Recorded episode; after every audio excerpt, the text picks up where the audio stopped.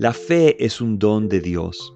Sin embargo, es responsabilidad nuestra el cultivar esa fe. Es como un músculo que si no le damos movimiento y ejercicio, es muy probable que se llegue a atrofiar.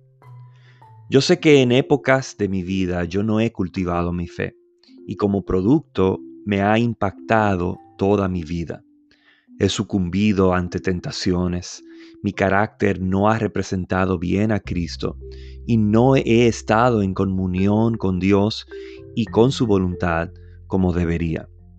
Sin embargo, he notado exactamente el efecto contrario cuando he tenido buena disciplina en oración, alimentación de la palabra y devoción a Dios.